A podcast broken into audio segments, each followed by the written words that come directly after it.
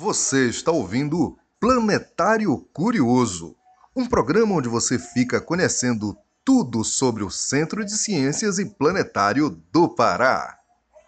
Olá pessoal, meu nome é Gabriel Saldanha, sou estagiário do Centro de Ciências e Planetário do Pará e hoje eu venho trazer para vocês mais um Planetário Curioso.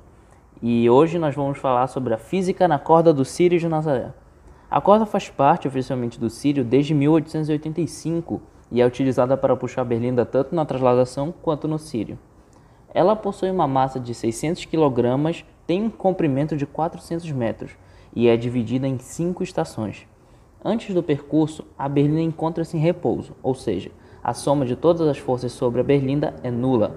À medida que cada promissor exerce uma força na corda que está atrelada à berlinda a fim de puxá-la, ocorre o seu deslocamento. Na física existe um conceito chamado trabalho, pela definição, é a força que promove o deslocamento. Essas forças que os promisseiros estão exercendo na corda faz com que a berlinda se desloque da Igreja da Sé até a Basílica Santuário, assim realizando o trabalho. Durante todo o seu trajeto, a berlinda adquire movimento. Por sua vez, esse movimento está relacionado com a energia cinética. Essa energia se dá por conta de haver a realização do trabalho. A quantidade de força para retirar a berlinda do seu repouso é alta porém se torna pequena para os promisseiros na corda, já que há aproximadamente 5 mil pessoas aplicando uma força em conjunto. E é essa força que move o nosso Sírio de Nazaré.